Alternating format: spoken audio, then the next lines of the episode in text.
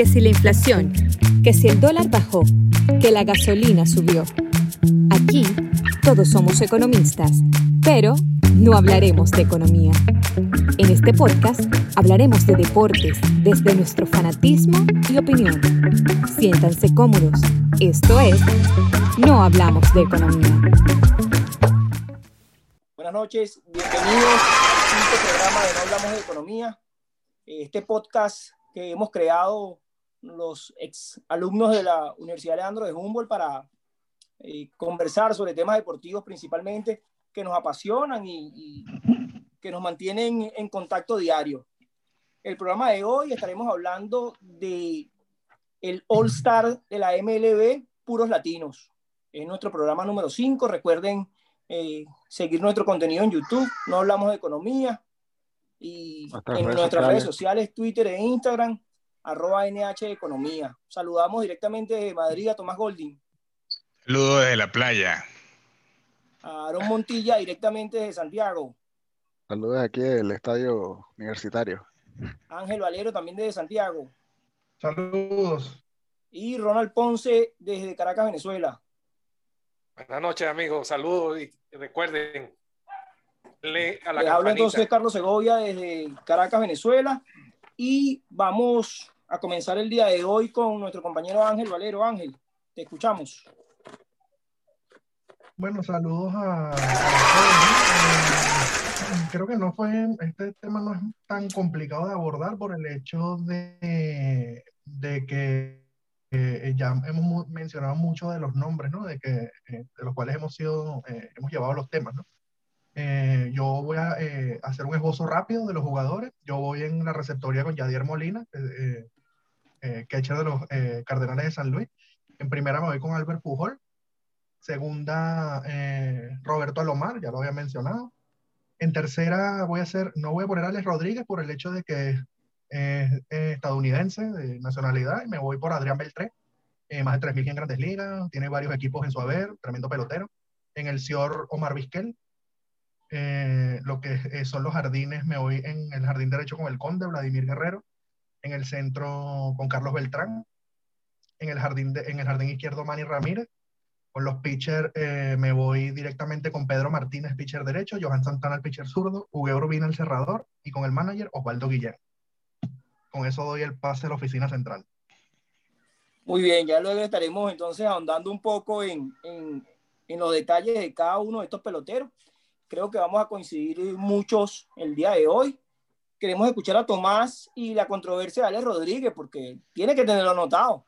Eh, bueno, sí, bueno, eh, yo, yo, creo que también voy a hacer misma acotación de, de, Ángel, pero bueno, si quieres eso lo, lo conversamos luego, ¿no? Eh, yo, yo voy a empezar por la receptoría, me voy a mantener en la misma línea, el Poch Rodríguez, el mejor receptor que yo, que yo he visto, en la, en la inicial me costó muchísimo, ¿eh? O sea, yo sé que es Albert Pujol el hombre, pero, oye, es que ahí tenemos a Miguelito Cabrera y también quería hacerle una mención especial, ¿no? De los dos mejores bateadores latinos que yo, que yo he visto en la historia del béisbol. Lastimosamente están los dos en el mismo sitio, pero creo que Albert Pujol le gana por, por una cabeza, como dirían en, en el argot hípico. En la, en la segunda base eh, me voy a mantener mi línea Robinson Cano, eh, aunque los amantes de, de, Roberto Alomar digan lo contrario, yo sigo con el Ceresto. Yo creo que aquí no hay duda. El mejor Ceresto defensivo de todos los tiempos, con números muy respetables a la ofensiva. Próximo Salón de la Fama, ojalá, Dios mediante, Omar Vizquel. Tercera base. Eh, dejando la controversia a un lado, yo eh, voy a, voy a, voy a decir a Adrián Beltré también, como dice Ángel Valero, por el tema de que pues, Alex Rodríguez es estadounidense, padre dominicano. Eh, y en el right field, mi pelotero favorito, eh, Vladimir Guerrero, Salón de la Fama, center field, Carlos Beltrán, si no es el próximo boricua en el Salón de la Fama, pues estará muy cerca. En el left field, el señor Manny Ramírez, no muy fluido a la defensiva, pero creo que sus números a la ofensiva hablan por sí solos. Eh, más de 500 honrones, más de 500 em, dobles. Eh, también quiero hacer una mención especial a, un pelotero que, que, me gustó mucho verlo, ¿no? Samuel Sosa, el, el ahora blanco, Sammy Sosa. Eh, y en los lanzadores, pues también me mantengo en mi línea, el lanzador derecho Pedro Martínez, lanzador zurdo. Eh, lleno de asterisco. bueno, el lanzador zurdo, eh, a pesar de ser magallanero, también creo que de, los dilo, dilo. Joan Santana, vale. Y, eh, y manager me costó mucho porque no simpatizo con mi compatriota Osvaldo Guillén, así que voy a decir Felipe Rojas Alou, pero tengo que reconocer que Osvaldo Guillén eh, si mal no recuerdo, es el único ganador de un título de serie mundial siendo, siendo latino, ¿no? Así que bueno, me quedo con eso y, bueno, muchísimas gracias. el pase ahí a la oficina central también. Bueno, muchas gracias. Este, eh, interesante que después nos expliques un poco el tema Osvaldo Guillén, porque no sé si viste dirigir tanto a Felipe Rojaló. Lo viste con los EPO probablemente al final y con Boston también, eh, con, con, con, Boston no, con, con, San Francisco, cuando estaba con San Francisco que, que estuvo ahí, bueno, la época de, de después de Bruce Bochy, tuvo también unos años ahí, eh, o sea, sí lo, sí lo vi, eh, sí lo vi. Sí lo viste algo, pues, pero, pero ya, ya nos hablará entonces de, de, ese por qué no Waldo Guillén, que creo que la mayoría vamos a coincidir. Ok, ok. Vamos ahora con Ronald desde Caracas. Ronald, por favor, cuéntanos tu Clemente y tu Baudilio Díaz.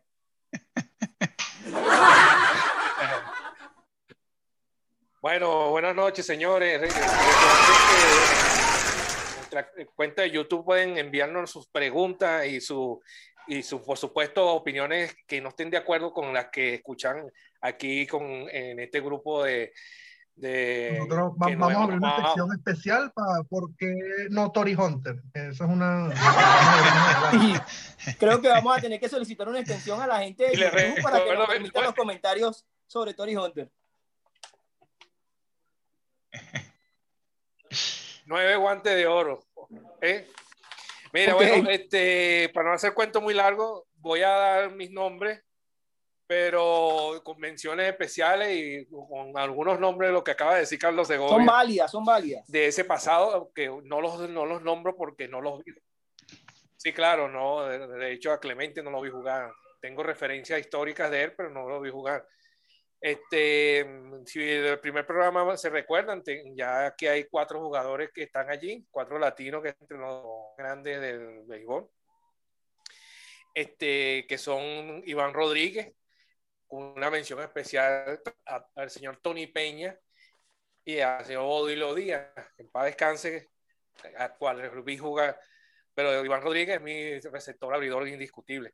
Albert Pujol, eh, coincido también con mi primer line es el primera base, Roberto Alomar en segunda base, este, no habrá otro para mí allí.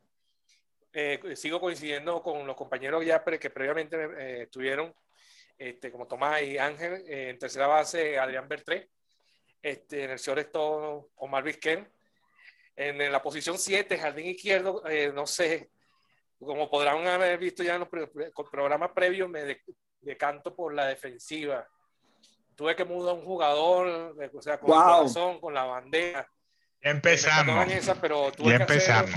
sí, sí, sí, la polémica aquí tengo que hacer una mención Sí, sí, sí. Eh, eh, tengo que hacer una mención especial a Manny Ramírez por su ofensiva, pero tengo que colocar ahí a, porque no lo puedo poner en el jardín derecho, a, a Bob Kelly Abreu. Este, en el center field a Carlos Bertrán y en el right field a Vladimir. Vamos a revisar cuántos partidos jugó Abreu en el left field.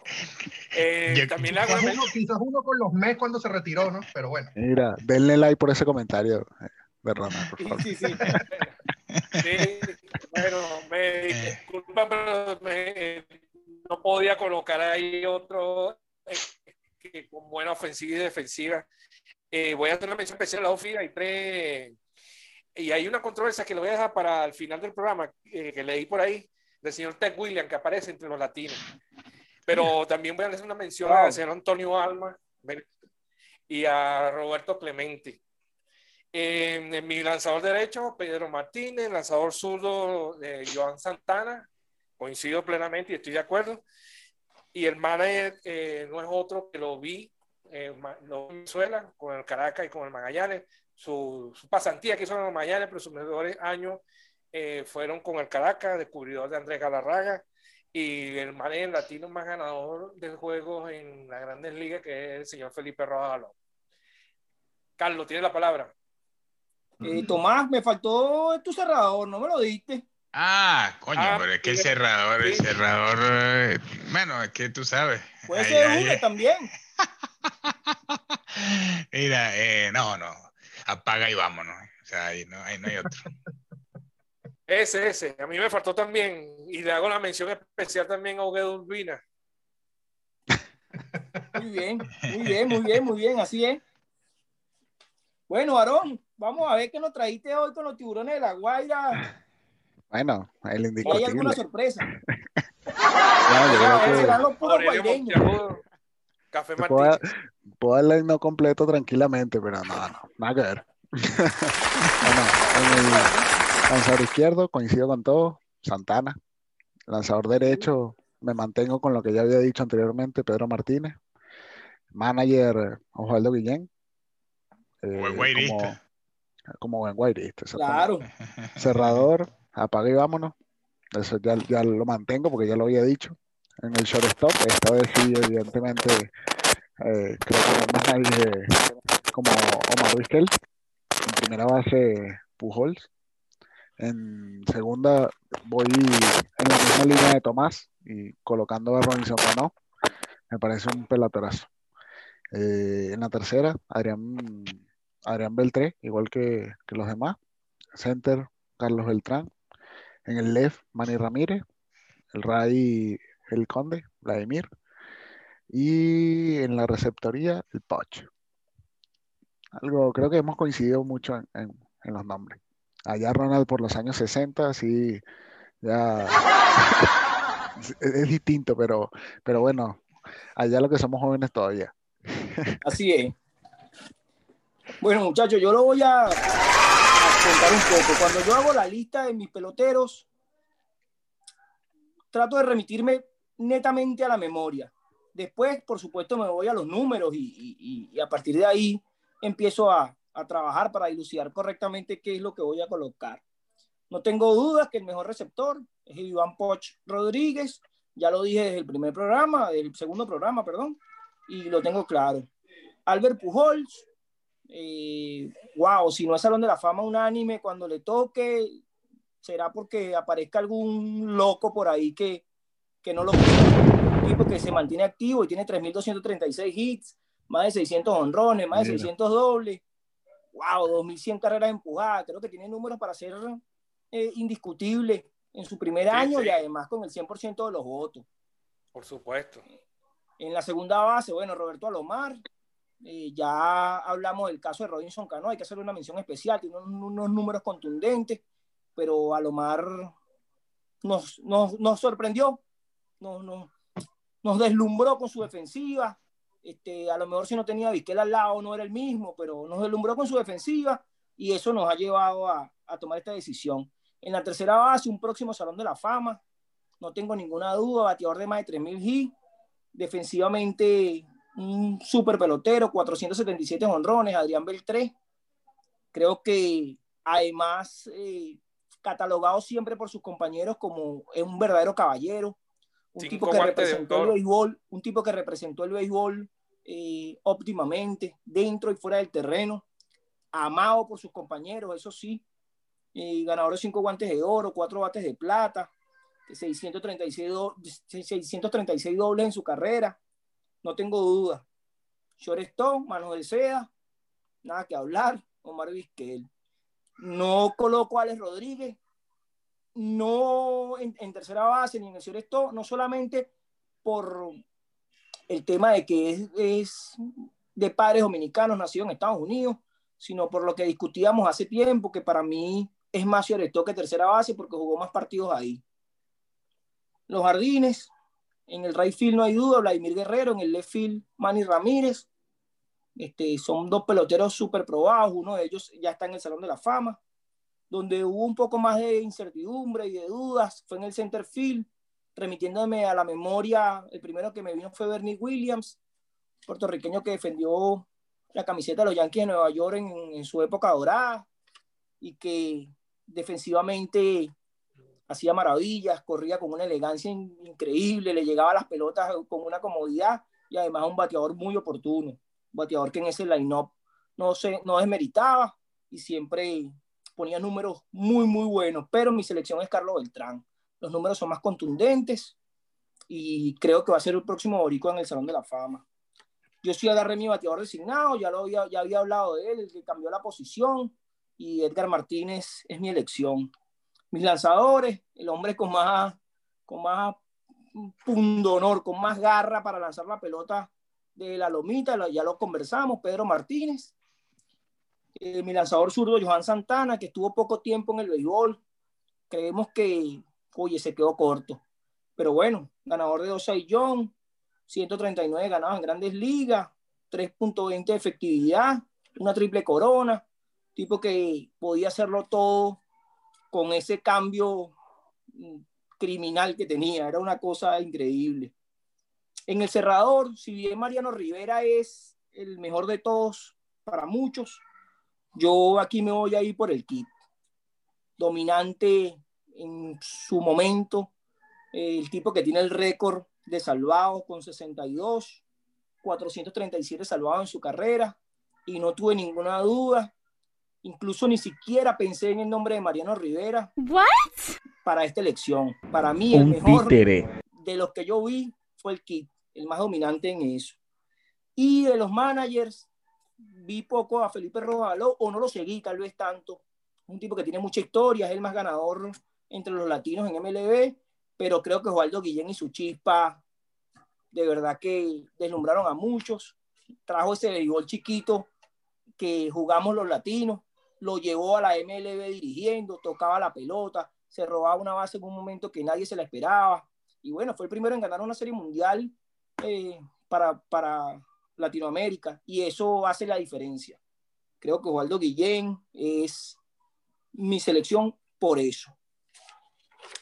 Nos gustaría a todos ahora escuchar el por qué Tomás no escoge a Guillén, porque dijo que era un tema personal y bueno, y conversaremos aquí. Tengo, tengo algunos temas, pues, porque ¿por qué nos costó tanto el center field, por ejemplo? ¿Qué posición creen ustedes que hemos nutrido más nosotros en MLB?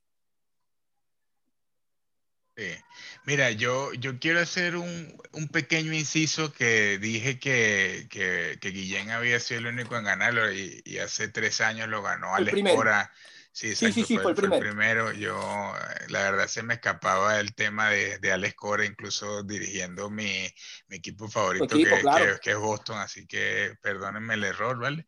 y luego el tema de, oye, también quería mencionar algo que no, que no dije, aunque tengo en mi lista dos top de, en la primera base, coño, yo no quiero dejar de pasar por alto a al gran gato de Venezuela, Andrés Galarraga. Yo creo que, que a pesar El más elegante cubriendo la posición era ese, pana. Creo que eh, defensivamente era impresionante. Eh, bueno, y a la ofensiva también fue bastante bueno. Y, yo creo que de, lo, de los peloteros con los que más conecté emocionalmente de Venezuela, y eh, que me atrevería a decir que, que, que es, el, que, es mi pelotero preferido de, de mi país. Así que no quiero dejarlo pasar por alto. Y ahora el tema de Guillén, mira, es un tema sencillamente mm, que, que, el tipo no me cae bien, o sea, me parece que... no, no, no, no, no, no, no, que no, sí, sí, no, no, me, no me cae bien porque el tipo me parece que es un lengua larga, o sea, me parece que después que ganó la Serie Mundial eh, hizo algunos comentarios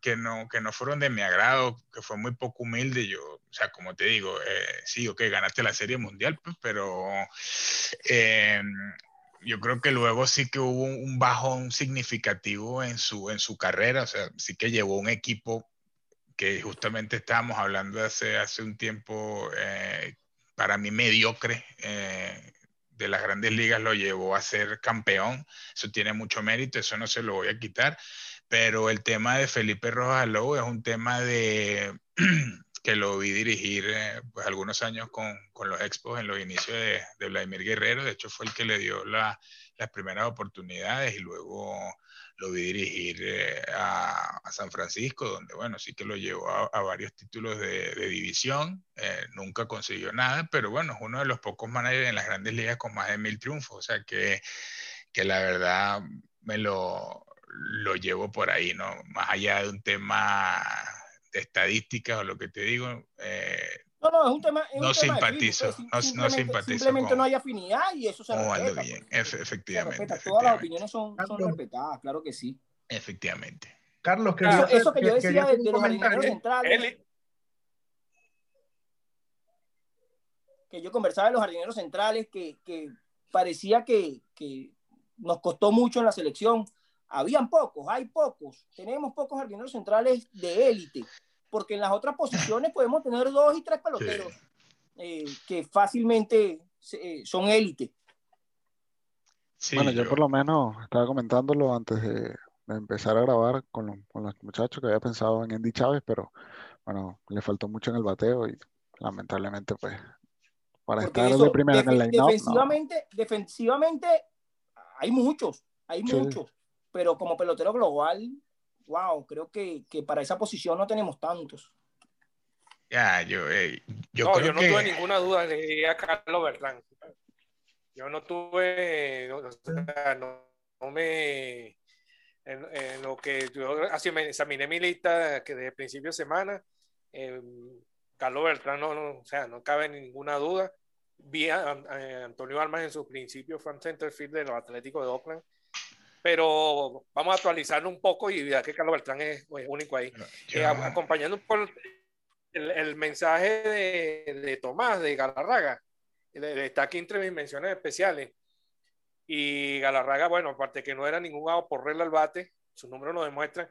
Si a mí me dicen escoge un equipo y la, la primera base es Andrés Galarraga. La, la defensiva de Andrés no la tiene claro. todavía, ni, no, no la comparo con ninguno actualmente ahí. Eh, de los que están, pues ni de Pujol, ni Miguel, ni ninguno. Oye, yo, yo quería hablar un, un poco sobre el tema de los centerfield. Eh, creo que es una posición complicada y, y de hecho hasta, o sea, eso, eso lo vemos, ¿no? Eh, eh, han sido muy pocos peloteros en la historia dominantes en esa posición, ¿vale? O sea, eh, de hecho los, los, los peloteros que han dominado esa posición están siempre entre los top 10 o top 20 de, del béisbol, por ejemplo, Willie May, por ejemplo, Ken Griffey Jr., ¿vale? O sea, son, son peloteros que yo, yo creo que es una posición bastante exigente.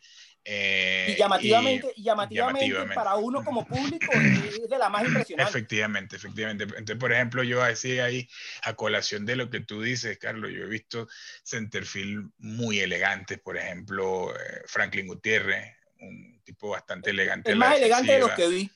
Eh, no quiero dejar pasar por alto, aunque no sé si lo debe- debemos considerar latino, pero sí quizá eh, em, eh, sudamericano, vamos a llamarlo así, o caribeño. No sé si ustedes recuerdan un señor llamado Andrew Jones.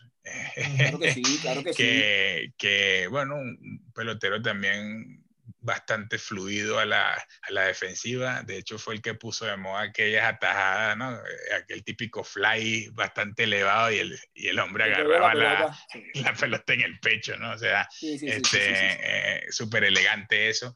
Y también era un muy buen bateador, o sea, que, que no, claro. que no hay que dejarlo por alto. Bueno, y lo que tú dices, Bernie Williams, eh, un super atleta desde todo punto de vista. O sea, el hombre cada vez que salía un fly era un espectáculo verlo correr hacia un lado, hacia el otro, era muy fluido hacia adelante, hacia atrás, buen brazo. O sea, que, que sí que creo que, que, que es bastante complicado y, y a la hora de revisar los números y permanencia y constancia en las grandes ligas, por eso es que yo me decanté por, por Carlos Beltrán, ¿no? un tipo fluido a la defensiva, buen bateador, eh, em, buen alcance, eh, buena elegancia, o sea, eh, por eso te digo, ¿no? Son, si no, si no tuviese Carlos Beltrán, te diría que es complicado escoger uno, creo que sería Bernie Williams, pero sí diría yo a nivel defensivo, eh, yo diría Franklin Gutiérrez sin ninguna duda, eh, solo por, por, el tema de, de, lo que vi de ese hombre eh, pues en el alcance y en la elegancia, ¿no? Y aparte, pues... Claro que sí. Si nosotros, compañero mío en el colegio, por cierto.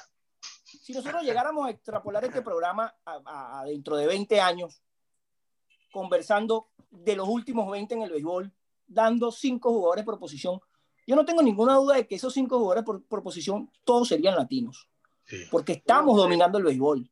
Desde hace 20 años hacia atrás lo estamos dominando. Y hoy la camada de peloteros es impresionante. Es impresionante lo que vemos en cada equipo. Los nombres salen, pero a borbotones. Hay un, un sinnúmero de, de, top. Y, eso de top también es otras cosas que, que, conversamos en el programa anterior, y los sueldos, y, y esa, esa, manera de, de, tal vez de agrandar a los peloteros eh, hacia el público con el tema de los sueldos.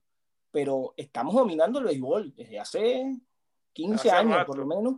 Eh, Carlos, quería, hacer un comentario. Claro. Eh, un comentario y una pregunta que quería dejar sobre todo, porque el tema lo vamos a tocar más adelante, ¿no? Que es el tema del de, el Salón de la Fama. ¿no? de la Fama. Pero yo quería hacer un comentario corto con respecto a lo que dijo Aaron Dendy Chávez, ¿no? Y Andy Chávez es un jugador que durante toda su carrera mantuvo algo que yo he hablado mucho con Ronald eh, de manera personal, ¿no? Es que eh, Andy siempre respetó los fundamentos del béisbol, siempre agarrar la pelota con las dos manos y eso muchos jugadores lo pierden. Sí. eso de asegurar la bola, eso de salir a tiempo, esos fundamentos la mayoría de los jugadores lo pierden, que no negamos que sea una superestrella, pero Andy lo mantuvo hasta que se retiró, siempre mantuvo eh, atajar la pelota con las dos manos, partir como debía partir, eso siempre lo mantuvo y eso yo lo respeté siempre. Y una pregunta que quería dejar, eh, por, como digo, de, un tema que vamos a tocar más adelante, es el tema del Salón de la Fama. Y yo quiero preguntarles, y, o sea, dar mi comentario por, ante, por de antelación y saber qué piensan ustedes. Y es saber qué piensan eh, personalmente de Manny Ramírez. Para ustedes, Manny Ramírez es Salón de la Fama. Yo les doy mi respuesta. Yo digo no. No, porque a pesar de que Manny fue un excelente bateador, 555 honrones, eh, un jugador fuera de serie con el bate. Yo creo que su guante deslució demasiado como para no considerar eh, eh, su candidatura a Cooperstown. De hecho, está en 35, 36%. La mayoría de los votantes no le dan su voto y creo que es basado en eso, ¿no? O sea, no sé qué pensarán los demás. Yo creo, que también, también, también hay un tema de que es lo que hemos, venimos hablando, que es el asterisco de los esteroides. El esteroides. Yo creo que es eso, Carlos. en, esa duda, porque sea, para entrar al Salón de la Fama no necesariamente tienes que ser bueno ofensiva y defensivamente. O sea, una de esas dos te define y te, y te puede llevar hasta allá. Ofensivamente no hay duda de que Manny Ramírez es el Salón de la Fama. Defensivamente, bueno, no contaba, pero, pero wow, creo que el tema de los esteroides, en el caso de él eh, particularmente, es el que lo mantiene alejado. Es que pasa algo, Carlos, que que es lo que yo, yo digo en el béisbol. Pues si yo a mí me dicen cuál es el mejor left field que tú has visto, yo me voy primero por lo defensivo. El, la ofensiva lo complementa porque, por supuesto, el, que va el que va a jugar ahí no, no hace un Jorge Uribe, por decirte, que, la, que la cogía todas, pero no le bateaba a nadie. Como una puerta de iglesia, decían. Sí, porque, fallaba con el ojo mágico, decían, le dice el chiste. Pero el béisbol, el béisbol de una época para acá, después del final de los 80 hasta el día de hoy, se ha ido por la ofensiva, inclusive los todo que es lo del problema que tiene, que critica Juan Benavisker, que no bateaban, que no sé qué. Este, pero es un complemento de ciertos jugadores la defensiva con la ofensiva. Muchos han sido buen bate y regular guante, pero para mí, Manny Ramírez, o sea, yo no, le quitaría la oportunidad de entrar a de la Fama por, la, por los números, que los números que puso fueron muy, o sea, estrafalarios, pues, un número que lamentablemente no, no, no pueden escapar de jugar. Cualquier otro pelotero que los tenga está, tiene que estar en el Salón de la Fama. Porque si están, dando, si están dando por encima de él porcentualmente a Scott Rowland, que no tiene la mitad de los números de manera, mire, tú me dirás. Algo, algo, algo pareciera estar mal. Yo, yo mira, yo, yo respondiendo a la pregunta de Ángel, ¿no? Y, creo que eso lo, lo, comenté en el programa pasado. Eh, yo diría que Manny Ramírez sí tiene que estar en el Salón de la Fama. Ojo, el tema de los esteroides creo que es lo que ha influido mucho, el tema de la conducta supuestamente del béisbol, que lo llevó a, aquella suspensión, ¿no? Eh, pero es que si lo comparamos, por ejemplo, con Vladimir Guerrero, por números, Manny Ramírez eh, tiene mejores números que Vladimir Guerrero. O sea, sabemos que Vladimir Guerrero a la defensiva era muy bueno, con un muy buen brazo, de los mejores brazos que yo he visto en el béisbol. Eh, sin embargo, Vladimir Guerrero termina su carrera como bateador designado. ¿Entiendes? Em, y Manny Ramírez se mantiene en el left field durante toda su carrera. Claro, tenía ahí a David Ortiz, ¿no? En el tema del, del, del bateador designado pero, eh, pero incluso cuando él jugó con Los Ángeles, él se fue a la Liga Nacional y siguió jugando ahí, o sea, que, que, que, que, es un jugador que está muy bien valorado, no, no es muy fluido en la defensiva, pero si lo vemos a, a, la estadística y sacamos el asterisco, yo creo que sí tiene que ser un jugador de Salón de la Fama sin duda alguna. ¿eh? Y, y, y, basándonos en eso que estás diciendo, lo, eh, comparas, lo comparas con Blas. En aquel entonces. Tiene Sí, sí, sí. Más de 100 honrones más que Vladimir. Claro, sí, sí, sí. O sea, totalmente, totalmente. Sí, sí, sí, sí, sí. Los números, los números son, son impresionantes. Pues. Impresionantes. De hecho, tú ves los números y eso tiene que, debería tenerlo dentro de, de, los elegibles. Tú ves los números de Manny en Cleveland y ves los números en Boston y son idénticos. Idénticos. O sea, no hay diferencia alguna. Batió 310 en los dos equipos, dio 250 honrones en los dos equipos. O sea, son los mismos números. Un tipo que rindió ofensivamente siempre. Efectivamente. No hubo ese cambio, como dijo Weird en el caso de Barribón, pues que en los últimos eh, cinco años fue, se, se, se desató. Manny Ramírez fue una constancia de número desde que llegó, pues. Sigue, sigue jugando ahora, está en, la, está en, la, liga australiana, creo que, que estaba viendo en estos días. Ya, creo que salió, lo, lo dejaron libre. Ah, sí. Y, y, y, conversando de lo que yo hablaba antes de los centerfield, más allá de, de Omar Vizquel y Luis Aparicio, que está en el Salón de la Fama, pero que ninguno de los que está aquí lo vio, ¿qué otro shortstop creen que, que podemos mencionar dentro de esta lista de los, de los elegibles a, a, este All-Star? Porque bueno, en privado lo hemos hablado muchas veces. Y bueno, hemos dado tengo... nombres, pero nombres a, a, del tamaño de, de Vizquel creo que no, no tenemos muchos. No, no, no. Voy a, voy a mencionarte a dos, porque pero no de los números eh, defensivos de claro, pero Concepción, Concepción no lo vimos nosotros sino al final de su carrera. Hablamos de los últimos 20 años para acá, pues. Ya lo vi. Bueno, sí, yo vi parte de, una, de su carrera y, y bueno, eh, David era un tipo con un alcance extraordinario y un brazo. Sí, y un no, brazo no tengo dudas. Este, ahí está el dominicano, eh, Tejada. Sí, puede ah, ser. bueno, claro, el pelotero de la patria. Puede ser. guante, José Reyes, José se Reyes. puede. José Reyes buen se- guante, se puede buen colar bate de. Tejada. Claro. Ese, de hecho, tenía que anotar a Tejada, a, a Concepción. Sí, que, yo que creo que deslumbren, son- que deslumbren de esa manera. Porque si hablamos de, de élite defensiva, miles. Y aquí dijimos un nombre hace, unos, hace un tiempo, conversando en privado, que era Rey Ordóñez. Rey Ordóñez. ¡Wow! Rey Ah. Ordóñez, pero un tipo que bateaba Sí. menos de 200. Sí, pero sí, que sí. defensivamente es una aspiradora, hermano. Por ahí no pasaba nada. Sí, sí, Sí. perfectamente. Pero élite, oye, Vizquel tiene 2.700 i, 2.800 i, entonces tampoco es que era un mocho con el bate como muchos nos quieren Es hacer que- creer. Nomar, cuando- Nomar García Parra, Carlos García también. Parra. García Parra, García Parra wow, también. Agarra. Muy bueno. Muy Muy bueno. bueno. pero élite también. Es que lo que pasa es que, Carlos, que cuando tú nombras a Vizquel, entonces la- eh, tú tienes que irte, oye, tienes que irte al Hall de la Fama, porque con, compararlo con 100 Sí. Sus números solo, son comparables con peloteros del Salón de la Fama. De Salón de la Sí, Fama. porque, por, porque de los que están ahí hay muchos buenos, pero no, no tan buenos. Sí. Hay uno que te gusta a ti también, Ronald, en modo Tori Hunter, que es Troy Tulowitzki, ¿no? ¿No? Eh, eh, muy buen bate, Ese, pero ese pelotero, Bueno. ese pelotero estaba para rendir mucho, vale. Lástima que sí, las lesiones lo reventaron, pero ese pelotero estaba para rendir. No sé si perdía nivel de, de Salón de la Fama. Ronald me dijo, wow, Ronald, me dijo temprano. ¿será que pongo a Troy Tulowitzki? Y yo, no, Ronald, no lo hagas. Tampoco así, tampoco así. Yo hubiese, estido- yo hubiese estado en la escuela de la formación de Tolowisky y lo hago tercera base. Y hubiese, y hubiese bateado unos ciento y pico honrones más y hubiese hecho, hubiese sido mejor pelotero. Ajá, y aquí estamos hablando y no, hemos, no, no nos hemos pues, puesto a pensar un poco de, de eh, ciertamente cuántos partidos jugó Abreu en el left field. Se le salió la rueda a la carrera. En contra de las reglas de este programa. Oye, eh, lo primero es que no podemos cambiar a los peloteros de posición. Pero tú bueno, Ronald ya, hoy con Boa Abreu en el left. Ya se volvió una costumbre para Ronald. Ese es otro. Mira, que, que, nosotros lo recordamos en el right field. No sí, suelta eso. Yo lo vi más left field cuando los últimos años con Anaheim. Cuando jugó con Anaheim. ¿Cuántos partidos? no, no, muy poco, muy poco, muy poco, muy poco.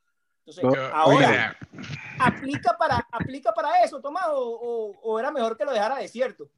Negativo el procedimiento. Bo Abreu no agarró ni fly de práctica en el desfile, así que no fue la. Vamos a dejarlo como lo hacemos por ahí. No, lo vas a tener que pensar un poquito más para pa, pa, pa traernos un nombre la próxima semana, porque. Mira, yo, yo quería mencionar un pelotero que, que, que coño, que, que eh, se nos fue por alto y es, y es Edgar Rentería.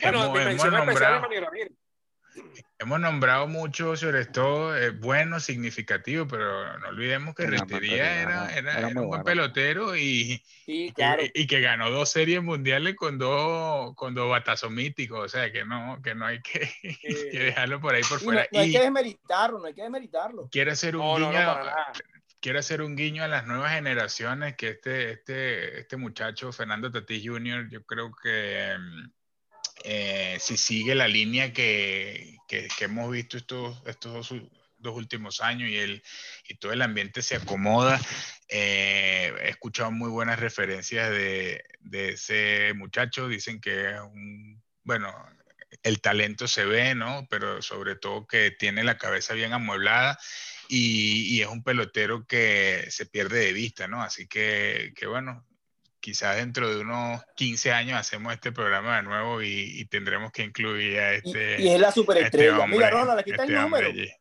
Aquí está el número. Abreu con 18 años en Grandes Ligas juega 1990 partidos en el right field y 142 en el left field. ¡La huevona, Vladimir! Pero NA, NA no aplica, hermano. No aplica. No aplica. No, no, no. Queda no, no, pero oye una cosa. para Ronald. Bueno, vamos a dejarlo de cierto, aunque, aunque hice una mención especial a Manny Ramírez. ¿eh? No, no, pero búscate otro nombre para, para la semana que viene, te damos la oportunidad. Te damos la oportunidad. Definitivamente este no es. Aquí lo, aquí lo estoy subrayando. Pero es que, es que no quería dejarlo de cierto, porque de verdad que no encontraba. No, es que, es que te voy a decir algo. Nosotros, sacando estos peloteros que nombramos, tenemos miles. Porque, sí. wow, yo puse a Lomar, pero no puedo dejar por fuera a Cano. Yo puse claro. a Pujol, pero oye, dejar a Miguel Cabrera, claro. que creemos que es el claro. que, que, es Salón de la Fama, eh, es una locura. Yo agarré a Poch, pero eh, Ángel tiene a Yadier. Ay, o sea, ya, ya, creo que, que son muchos, creo que son muchos. O sea, Sí, no, sí, tenemos, no, no, tenemos manera de meterlos a todos, porque, porque esa es la, la, tónica del programa. Si Ahora sí, está, Ángel está en mute. Ángel está en mute. Ángel está en silencio. No, y que eh, eh, comparar épocas en el béisbol es algo que al fin y al cabo no te lleva a ninguna conclusión, no tienes no como conclusión. hacer una comparación efectiva. Claro, claro, claro. Entonces yo creo sí. que, yo creo que, que hablar de, de, peloteros sin, sin mencionar, ok, en primera mencionaste a, a Cabrera, wow, pero Galarraga, yo no vi otro defensivamente como él. He visto muchos, pero, o sea, la elegancia con la que Andrés cubría la primera base, eso, eso, eso, el, el, oye, eso, fueron, eso, fueron, eso fue lo primero que yo vi en el béisbol cuando, cuando era fanático de los Expos, ¿vale? Es más, en ese los, momento. Los que, los que tengan, hagan las sus observaciones o preguntas por, en, en, en, YouTube, van a, le voy a dejar este nombre allí, cuando eh, la época de Galarraga, que era muy, eh, en esa época, finales de los 70 y, y todos los 80, el que le discutía el guante de oro a Galarraga en primera vez era Key Hernández ese sí, claro. de, los, Hernández, de, de, de, los Cardenales. Ese era eh, lo que más se le parecía a Andrés defensivamente. Efectivamente. Yo pensaba que Ronald me iba a decir eh, que, bueno, no, nombrando a los bombarderos de la calle Blake, que me iba a poner tercera a Vinicio Castilla, pero bueno. eh, cuan- cuan- cuando, Ronald dice que quiere hacer una mención especial, yo tiemblo aquí, ¿no? Diga, no, no, De hecho, de hecho, sea de paso, creo que es el equipo, uno de los equipos más bateadores que hemos Sí, visto sí, sí, nosotros. totalmente. No, o sea, Los no hay duda. de la calle Blake. Indistintamente de que esa pelota salía, porque salía y volaba mucho ahí en el Mile High. Pero, pero, Pero, ahí wow, había, ese equipo- pero ahí había talento, ahí había talento. Pero es que- No, que no, lo no, hacía. claro que sí, Iván. Es que, es que bateaban ahí, bateaban en todos lados. ah, es. efectivamente. Efectivamente. están. Lo que pasa con Sí. este equipo de los Rockies como tal así es que es como tú dices, Carlos, el, el picheo es el nombre del juego. Sí, definitivamente. Y tenía a- ahí Y a tienes Pedro esos bombarderos, pero no tienes, pero no tienes lanzadores y wow. Así es. Pedro- eh, tenía a Pedro Astacio, que era la Sí, referencia del así. picheo. Imagínate. 5.50 de efectividad. Así no se puede ganar un campeonato. Así no puedes ganar un campeonato. Ese así, así Puedes ganar un campeonato. Así, así, ese así, atrás. eh, así y ya veía la pelota de él. Ah, es, que, es que- es que los juegos de los Rockies quedaban 14 a 11, 16 a, Sí. a, a 12. O sea, eran juegos muy, muy abultados. Por eso mismo. Era, era demasiado. eh, no había picheo en ese equipo. Así Mira, es. hubo un juego de los Rockies que entre Castilla, Galarraga, Dante Biché, Larry Walker, eh, ¿quién era el otro? Ah, está- bueno, ahí, ahí- ahí jugaba Neyfi Pérez, jugaba Curtis Goodwin, no sé si se acuerdan de Curtis Sí. Goodwin. Pero entre ellos, el que menos empujó carrera en un juego, y eso fue un solo juego, creo que fue, eh, empujó tres carreras. Los demás empujaron tres, cinco, cuatro carreras en un mismo juego. No, que eran unos era un eran unos espectáculo bateadores ver ese equipo, era un impresionantes. espectáculo ese, ese equipo. Mira, que vi una, una nota por allí, de, de- de- digo, de que estoy leyendo, buscando mi line no, y me sorprendió que ponen en- en- entre los latinos de todos los tiempos en el outfield Ah, ¿verdad? Ted Williams. a Tech Williams porque, Coméntanos algo de eso. porque su mamá es mexicana. Ok. Bueno, fue, Y porque esa entonces, señora ya pasó, bueno, me olvida. bueno, ¿no? Sí. Sí, exactamente. y ya, ya murió Era él y todo aquel. Era mexicana. Y yo me sorprendo que lo coloquen ahí. Estaba la lista, en esa lista que vi, estaba Clemente, Tech Williams. Y el, y el left field que se me, eh, bueno, se me va de la mente porque no, es que no, era cualquiera, como deciste algo. Pero yo digo, ¿tú te imaginas un outfield con Clemente y Tech Williams? Y, Oh, y una cosa impresionante. Y en el left field ponemos a Wilder para, para- para hacer una- Así es. No, es preferible darlo así entonces. Jugamos con dos outfield. Sigo sin left field entonces. Oye, yo no sé usted, pero yo, yo estoy extrañando el line-up eh, de, De. Aarón, ¿vale? No, no, Se le salió la rueda a la carreta. Que esperemos que, que, que pueda comenzar a participar más asiduamente al programa. Esperemos. Esperemos que sí. Mira. No soy yo, ojo, no soy yo. Tú sabes que No, Palma, el capataz. Exactamente. El Ah. capataz. Tú sabes que así- hablando de Felipe Rolo, yo cuando mi papá, el que en paz descanse, él era un aficionado de los hermanos Alou, de Mati Alou, de Jesús y de Felipe. Moisés. No, Moisés hijo de Felipe. Moisés. Ah, Moisés, hijo, ya. Ajá, sí. Bueno, los tres hermanos, eh, mi papá era un, mi papá era un encantador de esos de tocar la bola, de, de batear atrás del corredor. Este, y él decía que vea a esos tres señores jugar pelota, era un, era un espectáculo. Él los vio, pues. Lo poco que lo vio, claro, porque la- las limitaciones de, de televisión aquí en esos años, en los años 70 sobre todo, fue que empezó a subir un poco, ¿no? Pero mi papá dice que, me decía, pues, que vea a esos señores y después me llevó en el año, no me acuerdo si fue 78, 79, cuando fuimos al estadio, me, mira, ese es Felipe Alou, era manager del Caracas, este, o al principio del 80. Ay, Pasa que lástima no tengo la- la- los números, porque Alou dirigió aquí al Caracas, Yane. Ronald, te Mira, quería hacer una una pregunta. cosa. Te quería hacer una pregunta. Tú que eh, lo has visto jugar, o has- obviamente has visto mucho más béisbol que nosotros, ¿no? Pero, por ejemplo, hablando de los catchers ofensivos como tal, porque a mí lo primero, si a mí me hablan de un catcher ofensivo, a mí, de lo que he visto, venezolano, yo pienso en Víctor Martínez. ¿no? Pero, Claro. ¿qué tenía Baudilio que no tenía Víctor Martínez? que era el Caracas, que era el Caracas. No, la mascota. Indiscutiblemente la mascota y la inteligencia que no tenía Víctor Martínez. El eh, si, Baudilio, si Baudilio hubiese tenido el bate de Víctor Martínez, hubiese sido Hall de la Fama. A pesar de que Baudilio. Pero Baudilio, pero Baudilio era menos bate que Víctor Martínez, pregunto. Sí. Sí, sí. Víctor Martínez tenía mucho más, eh, eh, más contacto que Baudilio. Baudillo tuvo muy buenas apariciones y tuvo regulares apariciones ofensivas en, en Liga. Es que hay un tema que los queches, saca, eh, exceptuando a Johnny Benz y a Turma Munson, que lo que más recuerdo yo, ¿no? no eran eh, de esa ofensiva, de, no eran esos queches que buscan ahora o que son ahora. Porque el que cambia, el que cambia es ese concepto de, de catcher ofensivo es Mike Piazza. Este es el verdadero eh, primer catcher ofensivo del béisbol que, echaba con Ahí cuando nace esa figura. Ay, y a, y a Maipia se le roban la base de espalda. Claro, claro, Pero, pero ahí es cuando nace la figura del sí, ofensivo. Sí, sí, sí, totalmente. Coño, que este, vamos a hacer este ejercicio, este ejercicio sencillo. Sabiendo que no tuvimos o no tenemos tantos managers que, que destacar en grandes ligas, más allá de Felipe Rodado, lo dijo Aldo Guillén, el mejor manager latino que ustedes hayan visto en cualquier otro béisbol. Pues yo tengo el mío y se llama Pompeyo Davalillo. Coño, para como este señor no había otro.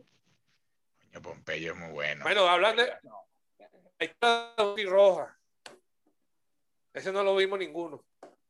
Coño, no lo vi yo. Pero de los que yo vi, para tampoco. Pompeyo tomaba, hacía unas cosas increíbles. De lo que yo haya visto, yo me quedo de manager eh, con Alfredo Pedrique. Creo que la lectura de juego que tiene Alfredo Pedrique es muy buena. Sí. Y pues, yo creo que él está en la barrera de los antiguos y los nuevos, está ahí en toda la frontera. Y eso lo hace, y eso lo hace marcar diferencia también. Yo me voy con Ángel también, con, con Pedrique, porque fue el que más vi. A mí me gustó mucho Mani, Acta, también me gustaba mucho. Pero... Sí, también, claro que sí, claro que sí. Pero... Creo que tiene más de, Mani Acta creo que tiene más de 500 ganados en Grandes Ligas como manager. Eh, eh, yo cuando lo vi en el béisbol eh, venezolano me gustó mucho. Eh, sobre todo la actitud del, de, de, él, ¿no? Eso que le transmitía a los peloteros. Eh, y, coño, pero es que, claro, si tú te vas a, a Pompeyo, es que, coño, Pompeyo es, es inevitable recordar aquellos, eh, aquellos encaramientos que tenía con Musulungo. Musulungo le sacaba tres cabezas y el, y el señor Pompeyo se le ponía ahí de tú a tú a, a reclamar en la zona de traje.